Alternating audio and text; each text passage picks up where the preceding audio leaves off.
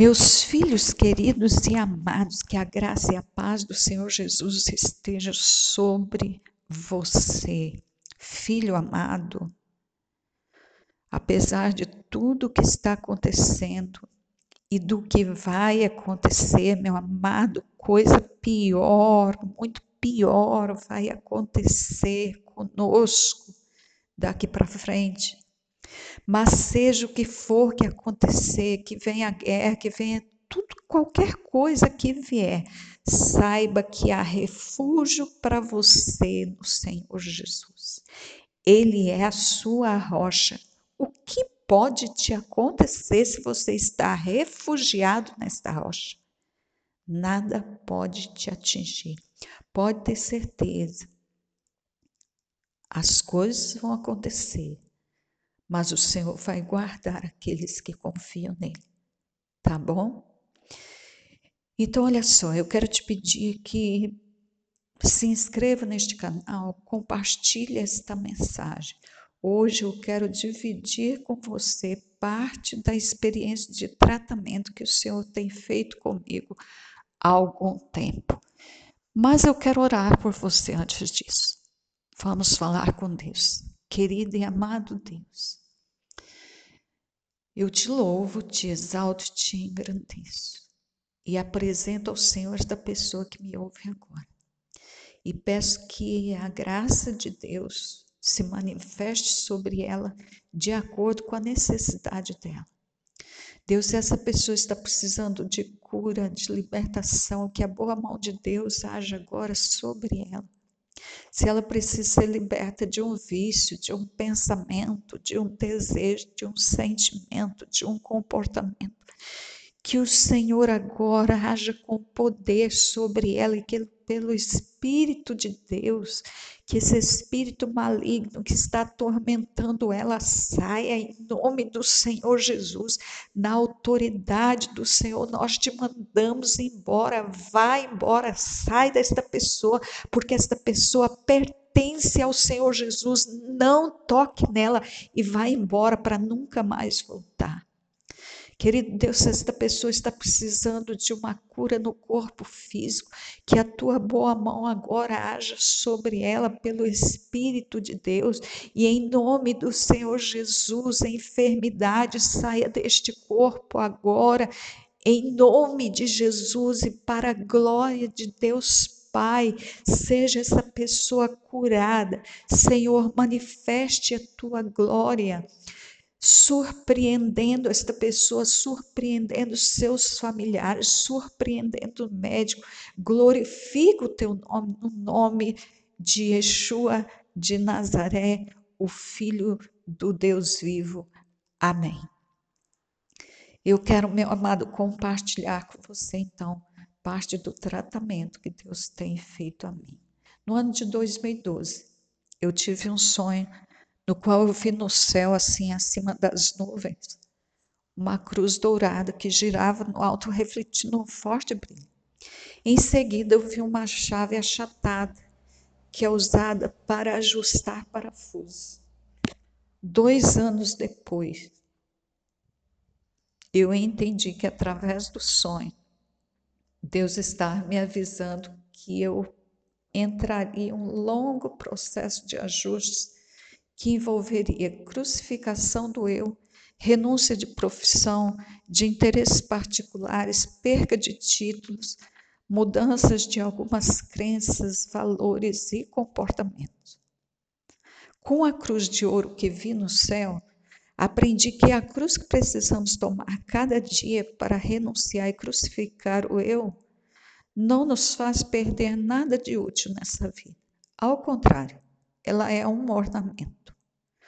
O madeiro rude e pesado, através do qual fomos salvos, este foi carregado pelo nosso Senhor Jesus Cristo. Mas a nossa cruz, ela não nos salva, ela nos enfeita, ela nos torna melhores, porque ela é uma joia. Nesta época deste sonho, além de estar orando muito por minha cidade e pelo Brasil, eu buscava e tenho buscado o revestimento do Espírito Santo. Eu queria mais intimidade com Deus e quero, estou buscando isso, e mais eficácia na obra que o Senhor me confiou. Por muitas vezes eu me deparava com pessoas que apresentavam problemas mentais ou espirituais sem solução. E eu queria que o poder de Deus agisse sobre elas com libertação e cura, mas eu não sabia como lidar com isso de forma eficaz. Eu lembro-me que às vezes eu gastava cerca de 40 minutos ou mais expulsando demônios das pessoas. Mais rapidamente esses demônios voltavam para elas. Ao mesmo tempo em que eu buscava o enchimento com o Espírito Santo, Deus está me fazendo ver quem eu sou à luz da palavra dele. Estava me tratando no caráter cristão, me dando revelação na Sua palavra e me fazendo conhecer seu ponto de vista sobre a igreja e sobre a nação. E o que ele faria, a nação e a igreja. Isso tudo ao mesmo tempo. E tudo começou com o versículo de Jeremias 33, 3.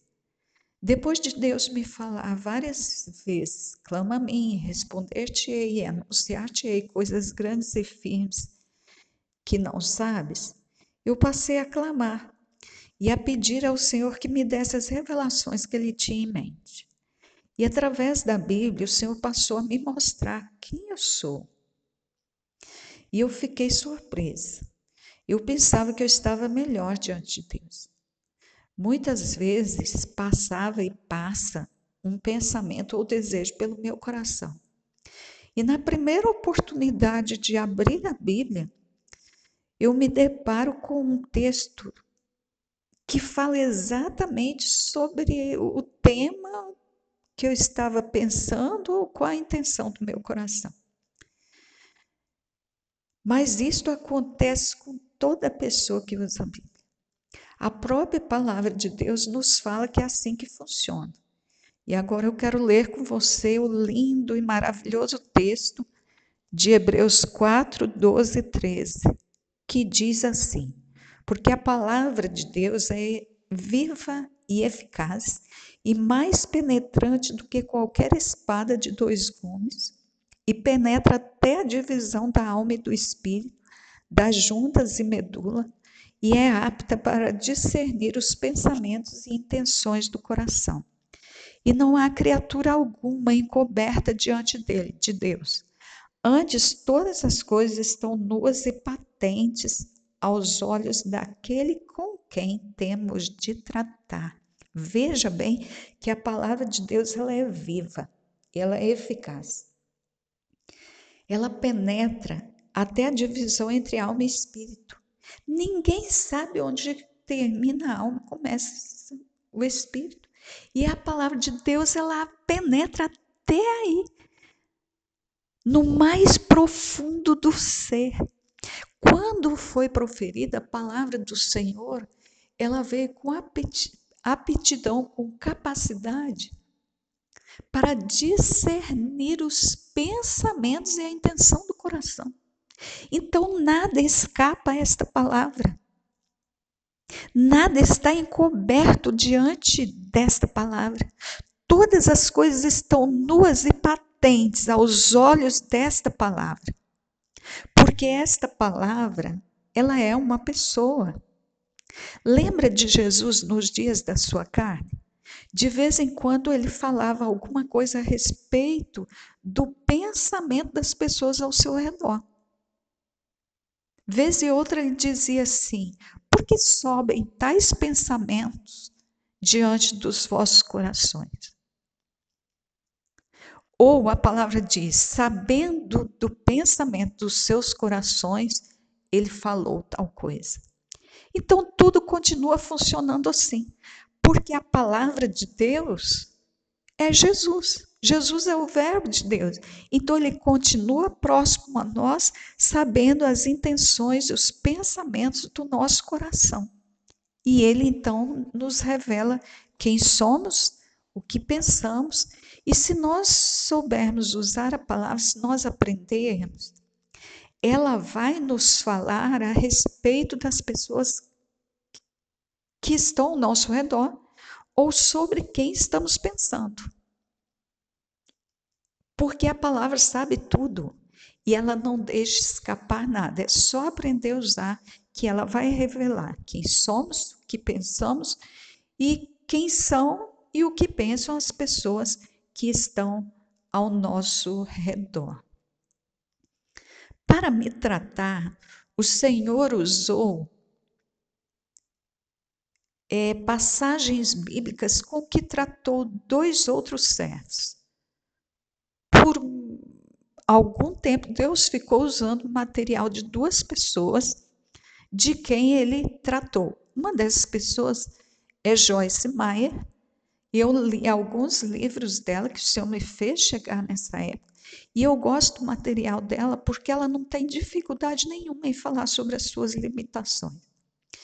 Inveja, soberba, maledicência, crítica, egoísmo, egocentrismo, ciúmes, autocomiseração, autovitimização, descontrole na língua, na alimentação, descontrole emocional e etc. São alguns dos problemas dos quais Joyce Meyer fala que foi tratada por Deus. E Deus tratou estas e outras questões com ela, através da sua palavra. E quando ela dá os textos através dos quais Deus a tratou, fica mais claro para nós, ficou mais claro para mim. E eu, ao me deparar com os textos explicados pelas revelações que Deus deu a ela na, na palavra dele, eu percebi que eu tinha aquilo. Então Deus ia me tratando à medida que eu ia lendo o material que ele usou para tratar Joyce Meyer. Outro servo que falou de seu tratamento e registrou como foi o processo é, através do qual Deus o tratou foi W.T. Hunt, no seu livro Mente de Cristo, que é um livro de discipulado maravilhoso, que é distribuído pela Junta de Missões Nacionais da Convenção Batista Brasileira. A exemplo de Hunt, durante os meus estudos eu fui construindo uma lista de desejos para ver qual a posição que Deus e seus propósitos ocupavam na minha vida. E a minha lista acabou sendo uma grande relação de pecados ou de características que a mente de Cristo não possuía e não possui. Muitas coisas eu não sabia que possuía. E muitas eu sabia que possuía mas convivia com elas sem uma completa ciência de que elas precisavam ser extintas da minha alma. Eu não posso conviver com aquilo que não diz respeito ao novo nascimento. Jesus ele não se manifestou apenas para perdoar pecados. Não, o Senhor Jesus ele se manifestou para tirar o pecado. Eis o Cordeiro de Deus que tira, que tira, tira o pecado do mundo. Com aquela relação debaixo dos meus joelhos, eu confessei os meus pecados ao Senhor e passei a orar diária e veementemente pedindo socorro de Deus para limpar o meu coração de tal forma que um dia ele pudesse olhar para mim e dizer assim: Eis aí a minha filha amada, em quem eu tenho prazer. Eu descobri que havia em mim muitos atributos das trevas e que não podiam estar em mim. Coisas diante das quais talvez você me dissesse que, que são coisas da carne, da alma, e que são comuns e que é assim mesmo. Olha, eu sei que são comuns. Eu os vi em mim e eu os vejo em outras pessoas. Mas eu não aceito. Porque estas coisas não condizem com uma, uma nova criatura, com o um novo nascimento. E se você quer saber a respeito de você, comece a fazer uma lista.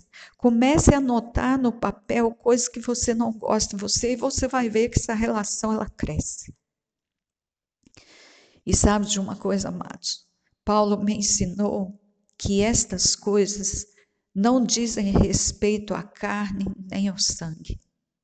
Ou seja, elas não são coisas que vêm puramente da minha carne e também não, não são coisas do sangue, ou seja, não são coisas hereditárias, não são coisas genéticas. Paulo me ensinou que isso são atributos das potestades malignas do ar. E eu então quis vencer todas estas mazelas a qualquer custo. Eu quero até ler para você aqui como que Paulo fala disso. E nós podemos ler em Efésios capítulo 6, versos 11 e 12, onde Paulo diz assim: Revestivos de toda a armadura de Deus, para que possais estar firmes contra as astutas ciladas do diabo porque não temos que lutar contra carne e sangue, mas sim contra os principados, contra as potestades, contra os príncipes das trevas deste século, contra as hostes espirituais da maldade nos lugares celestiais. Olha quanta titulação Deus deu para essas hostes malignas. E Paulo falou assim: vocês não têm que lutar contra a carne, ou seja, essas coisas que vocês têm que levam vocês a ficarem é, lutando, querendo vencer. Ele falou assim: isso aí não é coisa da carne, não. Isso é coisa das potestades malignas do ar, das hostes espirituais das, da maldade, dos principados das trevas. É contra isso que vocês têm que lutar. Então saiba, meu querido, que você não está lutando contra você mesmo. Você está numa luta contra as potestades malignas do ar. E contra isso você não tem vitória se não lutar com o Espírito Santo. Só o Espírito Santo é capaz de vencer estas potestades malignas. Eu não quero estar, meus amados, sob domínio de nenhum comportamento, pensamento ou intento pecaminoso, pois Deus me ensinou pela experiência do endemoniado lá de Gadara, que quando temos tais comportamentos maus que escapam nosso controle, aquilo que a gente quer vencer e não consegue. Deus me ensinou que nós estamos sob o domínio das trevas, como o homem de Gadara estava. E neste caso, nós estamos morando nos sepulcros, como aquele homem está registrado em Marcos 5:3 que ele morava, ele tinha suas moradas no sepulcro, porque ele tinha um comportamento que fugia ao seu controle, nada podia segurá-lo. Então aquilo que nós temos que nós não conseguimos vencer, comportamentos, coisas que estão fazendo parte da nossa natureza, a gente não consegue vencer. Isso aí está nos mantendo nos sepulcros. Em Efésios capítulo 5, Paulo, ele dá uma lista de, de pecados pelos quais passavam, viviam os cristãos de, de Éfeso. Os cristãos de Éfeso. E ele lá, então, ele fala de cobiça, ele fala de maledicência, ele fala de palavras torpes, ele fala de várias coisas. E depois, quando chega no verso 14 do capítulo 5 de Efésios, depois dessa relação de pecados, Paulo fala assim: desperta de entre os mortos, e Cristo te esclarecerá. Então, é a mesma coisa que está falando a respeito do endemoniado de, de Gadara. Porque o texto diz que o homem morava nos sepulcros. E Paulo está nos falando para nos despertar, para sairmos de entre os mortos, para nos levantarmos de dentre os mortos. E Cristo vai nos esclarecer. Então, é necessário que nós entendamos que esses comportamentos nos fazem ficar nas trevas, nos sepulcros. E aí a gente vive uma vida precária, uma vida medíocre, sem desfrutar da verdadeira liberdade do poder na vida da vida no Espírito Santo. É certo que vamos pecar até o fim da nossa vida, mas temos que lutar para deixar de ter pecados, amados, pecados permanentes, aqueles que, que se tornaram crônicos nas, nas nossas vidas, aqueles que fazem parte da nossa identidade, da nossa personalidade ou do nosso caráter. Isso aí nós precisamos vencer, porque uma coisa é pecar, se arrepender e abandonar o pecado. Outra coisa é ser o pecado por longos anos, convivendo com aquilo. Com este novo olhar sobre minha condição diante de Deus, entendi que minha fé, força e autoridade eram abatidas pelo pecado. Logo, eu não representava necessariamente uma resistência eficiente contra a ação das trevas. E minha vida e trabalho estavam insatisfatórios. Eu sei que a maioria das pessoas não acredita no que eu estou falando. E talvez você esteja repreendendo aí, já citou vários versículos. E um deles que você citou provavelmente é: quem está em Cristo é nova criatura. Ah, filhos queridos, meus amados, a igreja tem ensinado e eu ensinei isso também, que, aliás, não sei se eu ensinei isso não, acho que eu nunca acreditei nisso não. É verdade, eu nunca acreditei. Que você tem um encontro com Cristo e aí pronto. Magicamente tudo se transformou e você agora é uma nova criatura, você não tem mais pecados e a coisa é dali para frente. Isso não é verdade, não. Que seus pecados agora estão todos perdoados. Não, amado, não é assim que funciona, não. Jesus não vai perdoar pecados que você nem reconhece. Nunca tratou deles, nunca pediu perdão. Agora, no momento que você reconheceu, pequei nisso e, e confessar ao Senhor, o perdão vem de imediatamente. De imediato mas é necessário reconhecer que tem pecado. Eu vejo tantas pessoas assim, só você olhar para a igreja que você vai ver que, que não é assim que funciona. Recebeu Jesus Cristo e aí tudo foi perdoado, tudo passou, não tem mais nada do passado que te incomoda.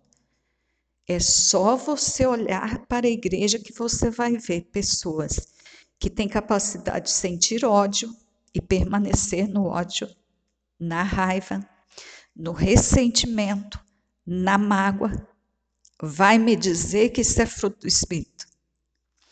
Tem pessoas que têm problemas conjugais por causa de traumas lá da infância, que nunca foram tratados. E hoje as pessoas convivem com esses problemas porque isso nunca foi tratado. Tem pessoas que hoje estão na homossexualidade por causa de uma experiência lá na vida infantil que marcou essa pessoa para sempre. Ela veio, ela, ela teve um encontro com Cristo na vida adulta, mas ela nunca conseguiu ser liberta porque isso nunca foi tratado. E muitas vezes hoje ela é orientada pela Bíblia, as pessoas mostram para ela na Bíblia que aquilo é pecado e que ela tem que vencer. E ela quer vencer e ela vem sofrendo com aquilo e ela, ela sofre sozinha, mas ela não sabe como vencer. E tudo que ela quer é que alguém a ensine como vencer. Que é pecado, ela já sabe, ela está convencida, e é por isso que ela sofre. Mas nós não temos trabalhado de forma eficaz nesta área da homossexualidade ou de outros vícios quaisquer. Nós não temos trabalhado com isso de forma eficaz. Por quê? Porque nós temos essa maldita crença de que uma vez que nós tivemos um encontro com o Senhor, tudo foi perdoado e tudo ficou resolvido. E isto não é verdade. Todas as pessoas têm carregado alguma mazela do passado. E por isso elas estão presas, vivendo é, é, parcialmente, ao invés de desfrutar da liberdade total do Espírito Santo. Então, é, nós precisamos resolver isso. E de que forma? Aí eu vou continuar aqui falando sobre a minha experiência e quem sabe nisso aí Deus vai te ajudar e você pode ser tratado também. Então, veja bem, além dos pecados individuais, eu também estava envolvida com os pecados que a igreja tem cometido. Porque faz parte de um corpo. Então, tudo que esse corpo tem, eu tenho. Não tem como separar pecados da igreja, os pecados do outro. Não, os pecados somos nós. O teu pecado que, que que me ouve, me envolve, porque você é igreja, eu sou igreja contigo. Olha alguns pecados da igreja. Guarda de dias santos. Nós guardamos todos os dias santos, filhos queridos. Não adianta dizer que não guarda, porque nós estamos guardando.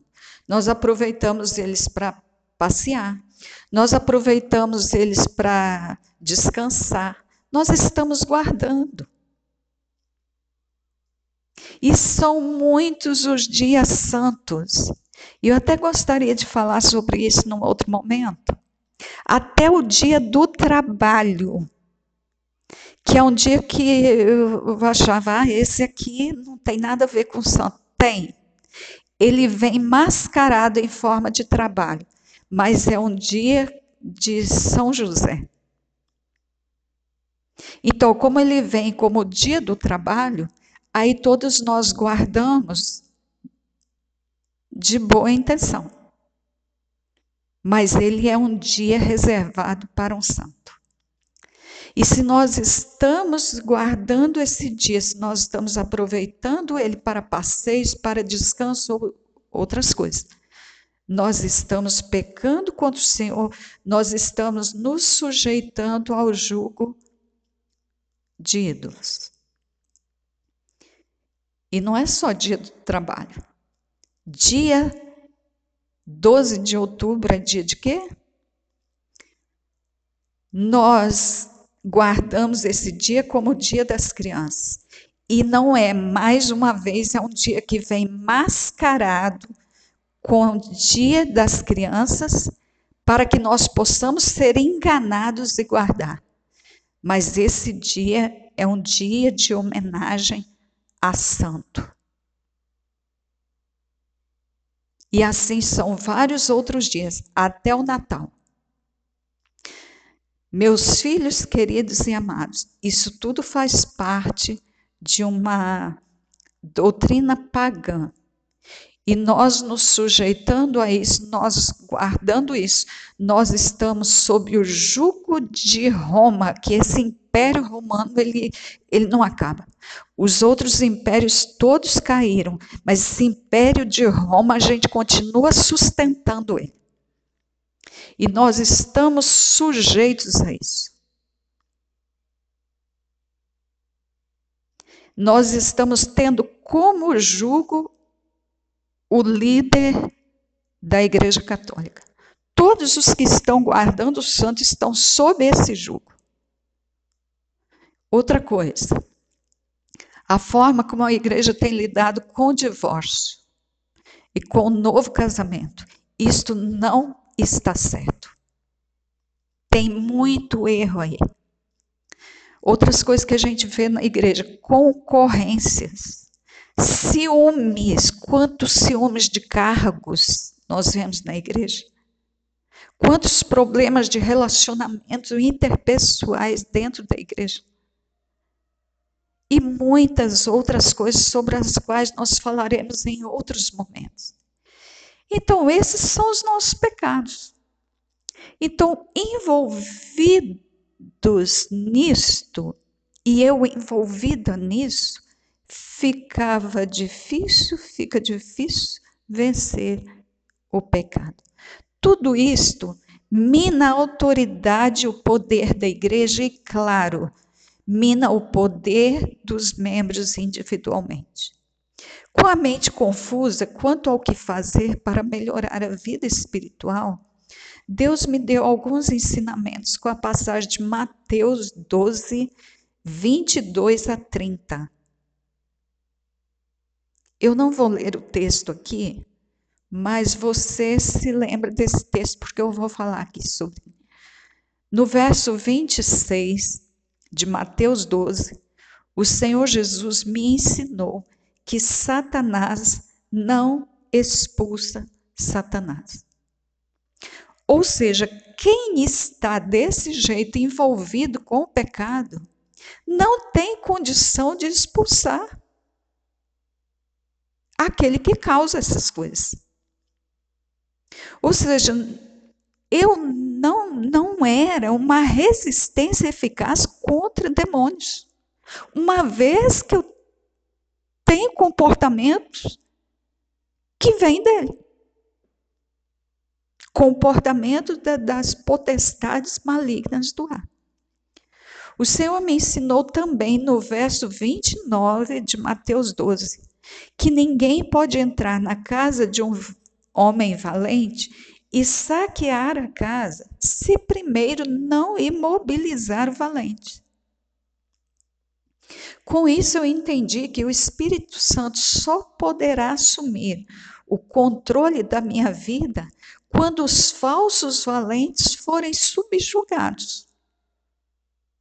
Eu vi então que comprometida com os comportamentos de demônios, tendo essas características malignas, sozinha eu não poderia vencer Satanás e nem ter o revestimento do Espírito Santo tal qual eu buscava e busco.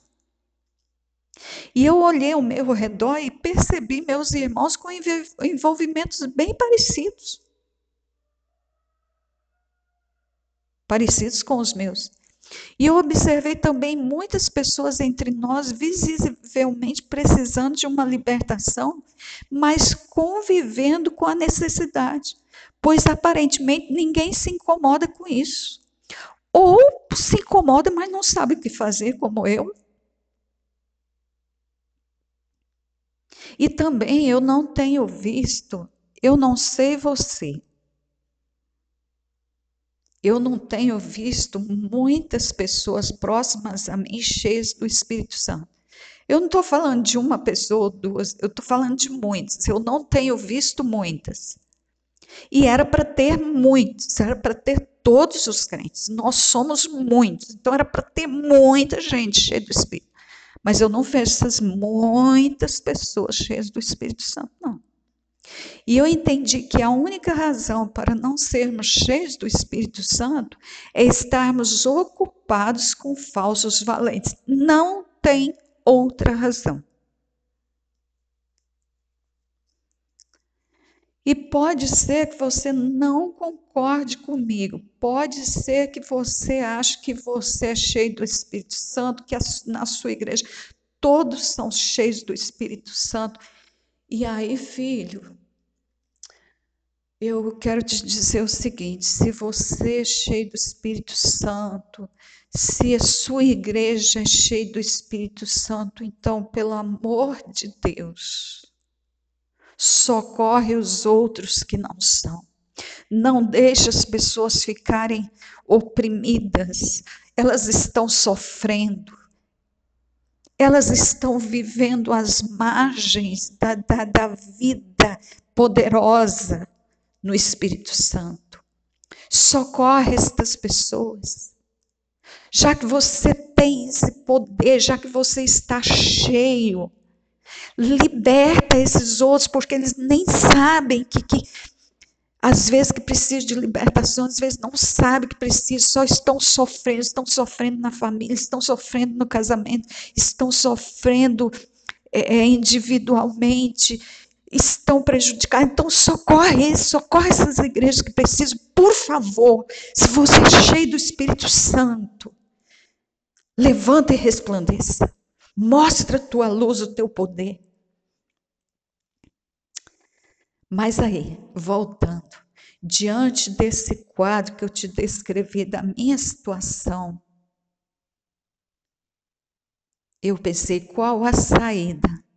E eu penso, para subjugar os valentes e ter o coração totalmente habitado pelo verdadeiro valente, que é Yeshua de Nazaré, o Senhor Jesus. Aí eu passei a clamar ao Senhor para que Ele mesmo, pelo seu Espírito, expulsasse de mim toda presença maligna e todo atributo demoníaco. Mas o Senhor não o fez, acredita isso? Mas ele me orientou com a seguinte expressão: Olha bem o que o Senhor me diz. Em Mateus 22, 44. Assenta-te à minha direita, até que eu ponha os teus inimigos por estrado de teus pés.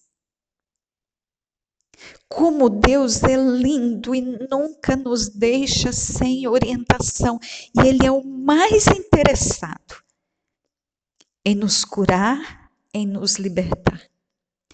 Esta fala que até então eu pensava que se referia exclusivamente ao Messias, diz respeito a todos nós, filhos de Deus. O Senhor me ensinou que a autoridade para vencer inimigo vem de um relacionamento com Ele. O Senhor me mostrou que era tempo de passar mais tempo com Ele para ouvir o Senhor para entender e aprender com Ele. Eu precisava orar muito mais, estudar a Bíblia para ouvir tudo que o Senhor tem para me ensinar. Este processo tem sido prolongado, mas há pouco tempo eu aprendi. Porque eu ficava assim, ah, Senhor, por que o Senhor não vem? O Senhor mesmo expulsa isso, pode no estalar dos dedos me dar essa libertação. Mas sabe que o Senhor não podia fazer isso? Porque se ele fizesse, eu cairia na mesma coisa rapidamente. Por quê? Porque eu não tinha o conhecimento para sustentar a libertação. Então, era necessário que primeiro eu conhecesse o comportamento que Deus requer de mim para obedecer ao Senhor. Então eu não seria apenas liberta, mas eu fecharia as aberturas que servem de invasão inimiga. Então eu preciso conhecer a palavra de Deus para fechar as brechas. Eu tenho que sair dessas, eu tenho que parar de, de guardar esses feriados idólatras. Eu tenho que ter um comportamento segundo a palavra, segundo a vontade de Deus, para não deixar brechas abertas. Eu tenho que conhecer quem eu sou e, pela palavra de Deus, ir vencendo. Ela que me espelha quem eu sou, ela também me dá o poder para vencer. Porque ela não apenas me espelha, ela me lava. Ela me liberta. A libertação ela vem pelo conhecimento da verdade. Conhecereis a verdade. A verdade liberta. À medida que a palavra de Deus vai me espelhando, e vai espelhando os meus inimigos, vai mostrando aquilo que tem em mim, ela também vai me ensinando os preceitos do Senhor e vai tirando de mim aquilo que não é o caráter de Cristo. Certa vez, conforme registrada em João 14, 31, o Senhor Jesus disse assim para os seus discípulos: Ele falou assim: Eis aí o príncipe deste mundo e nada tem em mim.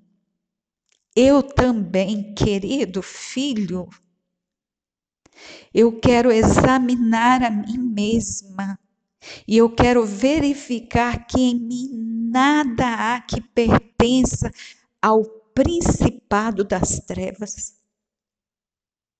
Este processo pelo qual estou passando é necessário a todos os filhos de Deus. Todos nós precisamos ser libertos dessas coisas. Portanto, é tempo de estudar mais a palavra de Deus para conhecer a verdade e ser liberto por ela. Lembre-se que o único motivo para que não sejamos cheios do Espírito Santo é o fa fato de mantermos nossa vida envolvida com frutos que vêm de outros espíritos. Assentemo-nos como Maria, irmã de Marta, a irmã de Lázaro, aos pés do Senhor, com sede de conhecimento, para aprender a palavra de Deus diretamente com Ele. Humilhemos-nos diante dele com toda disposição para aceitar o que a Bíblia expõe sobre nós mesmos e nos deixemos ser tratados por Ele. Ah, meu amado filho, vamos ler esta palavra, estudá-la com mais vontade de ver quem somos nós.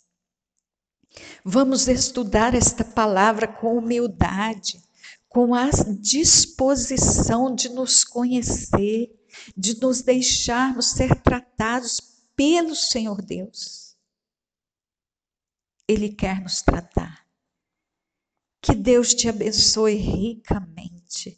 Que Deus te leve à intimidade com Ele. Que Deus me leve sim à intimidade com Ele. Que Deus nos encha do seu espírito. Mas para isso é necessário conhecermos a palavra de Deus, para que ela nos mostre quem somos, para que nós deixemos que ela nos lave e assim sejamos cheios do Espírito, vencendo do Espírito, vivendo a vida do Espírito na sua totalidade de liberdade e libertando outros pelo poder e pela graça do Senhor. Eu te abençoo no nome do Senhor Jesus Cristo. Amém e obrigada por ouvir esta mensagem até o fim. Amém.